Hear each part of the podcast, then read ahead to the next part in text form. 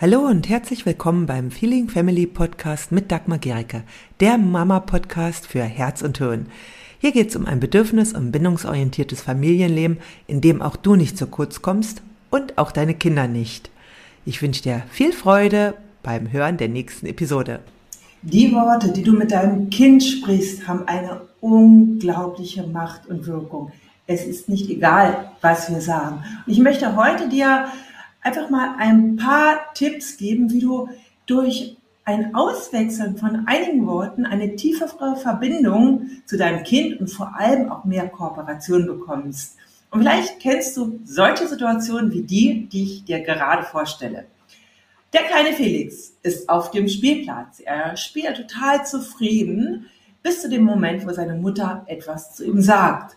Und er schreit daraufhin, blöde Mama, und wirft eine Handvoll Sand in die Richtung seiner Mutter und eine Schaufel gleich hinterher.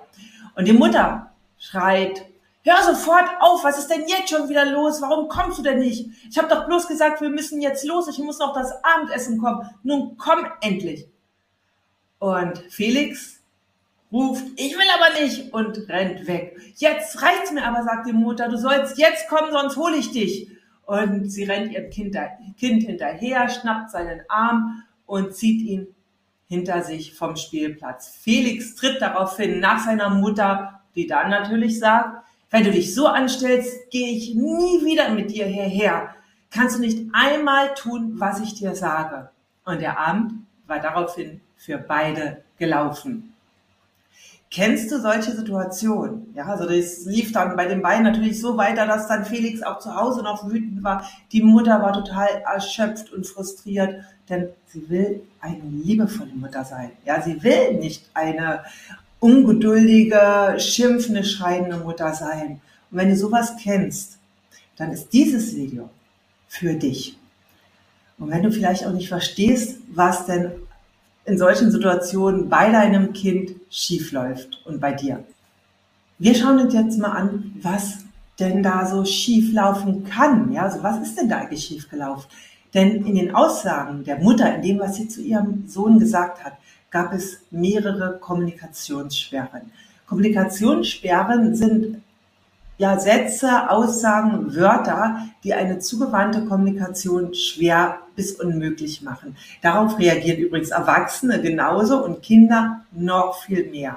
Und das Kind reagierte auf die ihm eigene Art. Ja, denn es ist für Kinder, also für Menschen allgemein und für Kinder eben auch ganz wichtig, seine Integrität zu wahren. Ja, und das hat rebelliert. Denn Kinder sind sehr feinfühlig darauf, wenn ihre Integrität ja in Frage gestellt wird. Und das passiert mit Sprache leider sehr oft. Und wir sind uns dessen nicht bewusst, weil wir das so gelernt haben, weil das mit uns ebenso passiert ist. Und die Sprache, die eben oft angewandt wird, die wir gelernt haben, ist nicht auf Kooperation gebaut, sondern auf Gehorsam, dass das Kind einfach mitmacht, einfach tut. Und deswegen war die Reaktion von Felix absolut verständlich, denn wie jeder Mensch hat Felix das Bedürfnis, wertschätzend angesprochen zu werden. Ja, wie kann jetzt Kommunikation einfacher und leichter werden, sodass die Kräfte von Eltern und Kind sich nicht in Konflikten verbrauchen? Ja. Und wichtig ist einfach, dass wirklich die Sprache, die in unserer Gesellschaft üblich ist, ganz oft eine gewaltvolle Sprache ist. Und manchmal ist es aber auch ganz subtil. Das kriegen wir nicht so leicht mit, dass da Gewalt in der Sprache steckt. Und wir bekommen das nur an der Reaktion mit. Ja, nämlich, dass unser Kind sich verweigert. Denn Kinder, die sind da auch total eindeutig. Ja, also die zeigen sofort an ihrer Reaktion, dass da was nicht stimmt. Und wenn dein Kind eben so reagiert, dann kannst du schauen, okay, was war denn das in meiner Sprache, die das eventuell gefördert hat, ohne dass du dich selbst schuldig fühlst. Denn du bist nicht schuld, du hast das selbst wahrscheinlich so mitbekommen.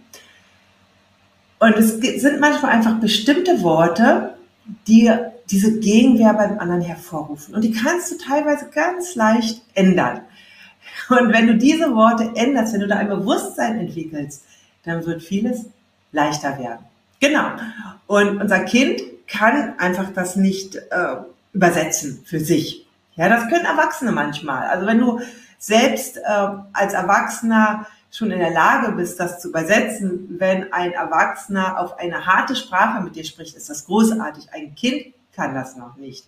Wenn du eine liebevolle, zugewandte Sprache dir aneignest, dann verbessert das die Beziehung zum Kind und übrigens auch zu jedem anderen Menschen. Und der erste Schritt ist, dass du wirklich erstmal wahrnimmst, welche Worte du regelmäßig benutzt. Ja, also ich werde jetzt einige der Worte dir aufführen, die eben dazu führen, dass die Verbindung abbricht, dass dein Kind in die Rebellion, in die Gegenwehr geht, ja, um eben ja seine Autonomie zu wahren. Genau.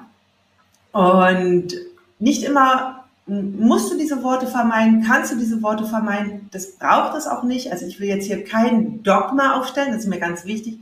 Entscheidend ist, dass du einen achtsamen und bewusstsamen Umgang mit Worten äh, ja, die erwirbst, die trennen wirken können. Genau, das erste Wort, was wir im Alltag unglaublich oft benutzen und was oft trennend ist und zu einer Gegenwehr führt, ist das Wort müssen. Ja, ich muss noch kochen, ich muss noch einkaufen, ich muss jetzt abwaschen, ich muss jetzt gehen. Doch ist es gerade ein wirkliches Muss oder ist es ein Will? Ja, also will die Mutter jetzt gehen, weil sie kochen will. Ja, weil sie noch genügend Zeit zum Kochen haben möchte. Ja, sie könnte ja auch Essen bestellen oder aufs äh, Essen, äh, fürs Essen sich andere Möglichkeiten überlegen. Entscheidend ist, aus dem Müssen ein Will zu machen. Denn das ist eine klare Sprache. Ja, es bedeutet, im Grunde ist es eine Entscheidung. Und mit dem Muss schimmeln wir uns oft, schummeln wir uns aus dieser Entscheidung raus. Ja, es ist so ein Muss. Und das Kind reagiert aber darauf, weil es spürt, dass es im Grunde ja eine Entscheidung der Mutter ist und keine Alternativlosigkeit. Genau, und deswegen sei ganz klar, ja, sei also äh, klar in deiner Sprache, dass du das willst.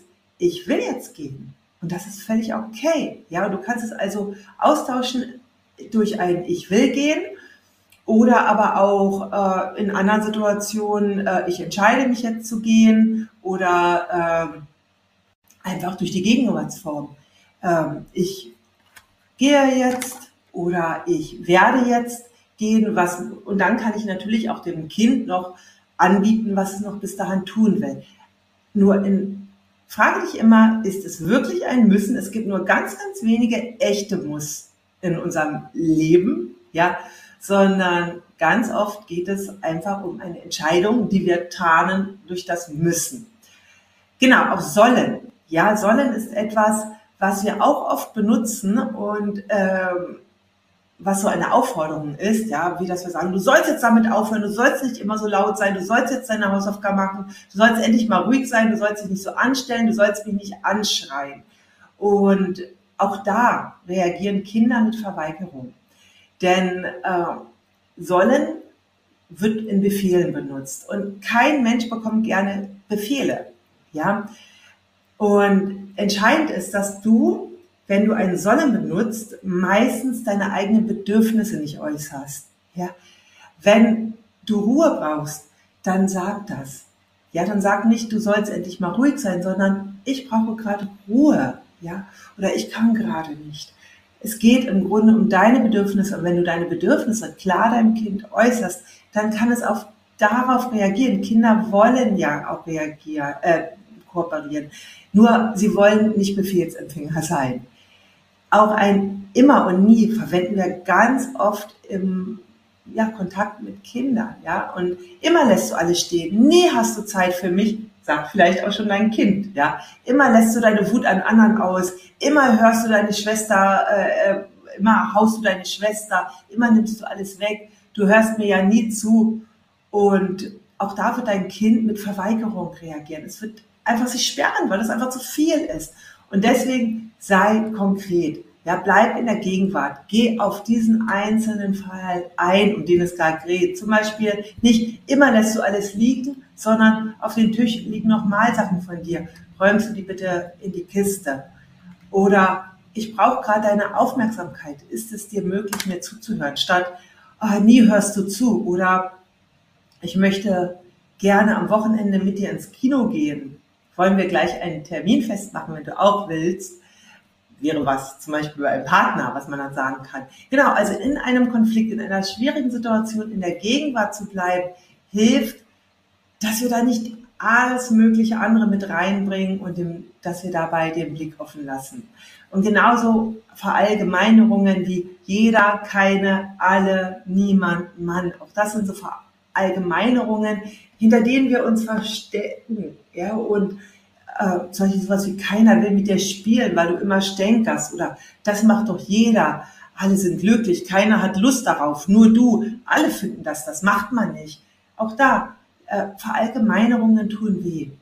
Und die kannst du einfach weglassen. Ja? Und stattdessen wirklich konkret benennen, worum es geht, um wen es geht. Ja? Und entscheidend ist, wir verstecken uns hinter Verallgemeinerungen. Und Kinder wollen aber eine echte Verbindung. Sie wollen dich spüren. Das tun sie bei Verallgemeinerungen nicht. Also schau einfach wirklich, worum geht es dir wirklich. Dann, wenn du das dann sagst, kann dein Kind damit etwas anfangen. Ja, und ein weiteres Wort oder ein Fragewort, was auch etwas ist, was ganz, ganz destruktiv in einer, äh, in einem Konflikt ist, ist die Warum-Frage.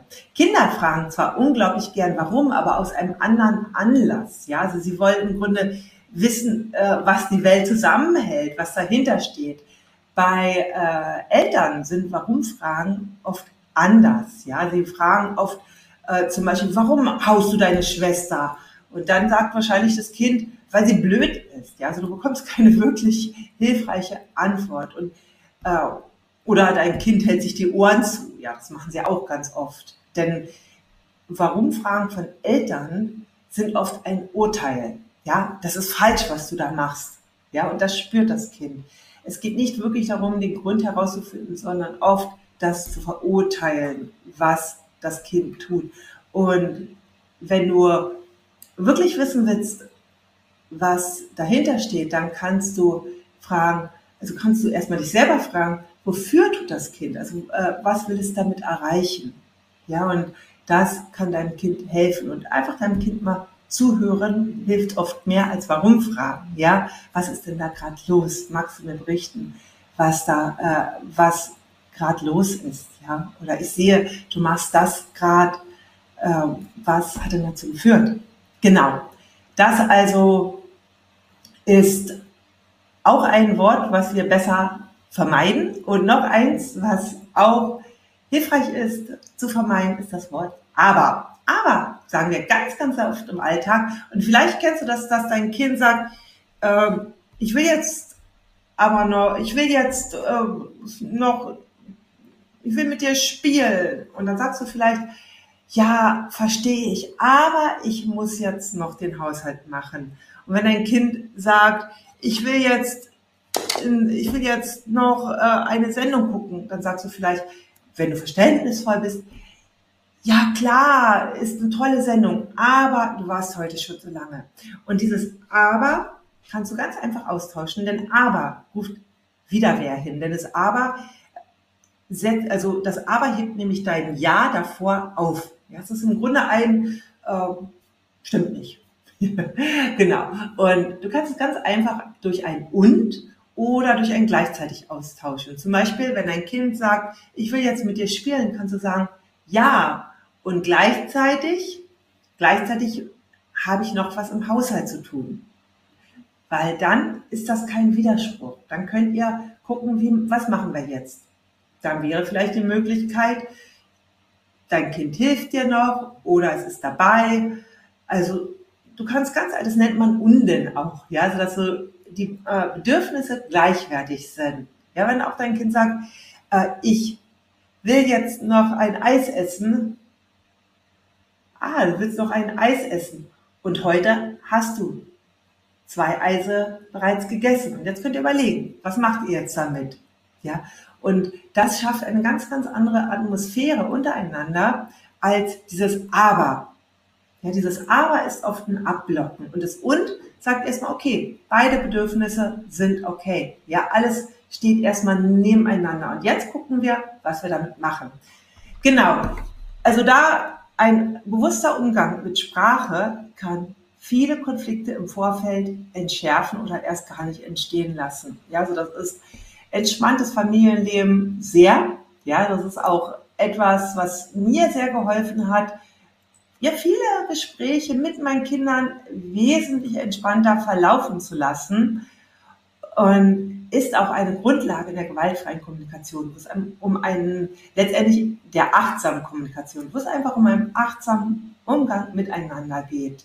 Ja, und wenn du dazu mehr wissen willst oder wenn du einfach mehr in die Verbindung kommen willst mit deinen Kindern, dann melde dich doch für meinen kostenlosen E-Mail-Kurs an, Mehr Frieden in der Familie. Da bekommst du doch ganz, ganz viele weitere Anregungen. Den verlinke ich mal hier drunter. Wenn dir diese Episode gefallen hat, dann hinterlasse gerne eine Rezension bei iTunes oder Spotify und abonniere diesen Kanal.